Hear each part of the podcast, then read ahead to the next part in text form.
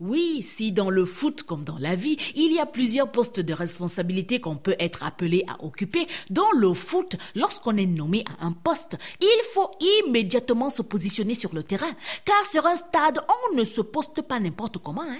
Et la mission de chaque joueur dépend de son poste. Lorsque vous êtes par exemple nommé au poste d'attaquant, votre mission est d'attaquer, de contre-attaquer, quitte à subir vous-même une attaque. Un défenseur se doit de défendre avec la dernière énergie, se défendre jusqu'à se vider de toute sa sueur. Le but du gardien de but est de veiller sur sa cage afin que l'équipe n'encaisse pas le moindre but. Le libéraux empêche à l'adversaire de passer en toute liberté. Le stopper dit stop à tous les assauts. Le latéral règne littéralement à gauche ou à droite. Le milieu distribue les ballons à partir de son empire du milieu. C'est une chance d'être nommé à un poste de responsabilité footballistique.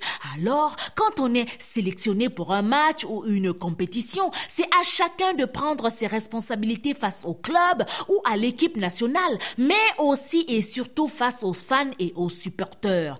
Tout comme on écrit sur la porte du bureau le numéro de celui-ci ou le nom et le poste de celui qui l'occupe, le poste de responsabilité sur un stade de football est indiqué par un chiffre ou un nombre que le joueur arbore comme un dossard en dessous de son nom. Et le choix du dossard est tout, sauf hasardeux, hein, et tout comme en acceptant un poste. Il est important de savoir qui a occupé notre bureau avant nous. En se faisant attribuer un dossard, il faut savoir qui l'a porté avant et à quel niveau il a inscrit son nom dans les annales de l'équipe. Man, le gars, si est courageux, hein. il connaît même le dossard qu'il porte là.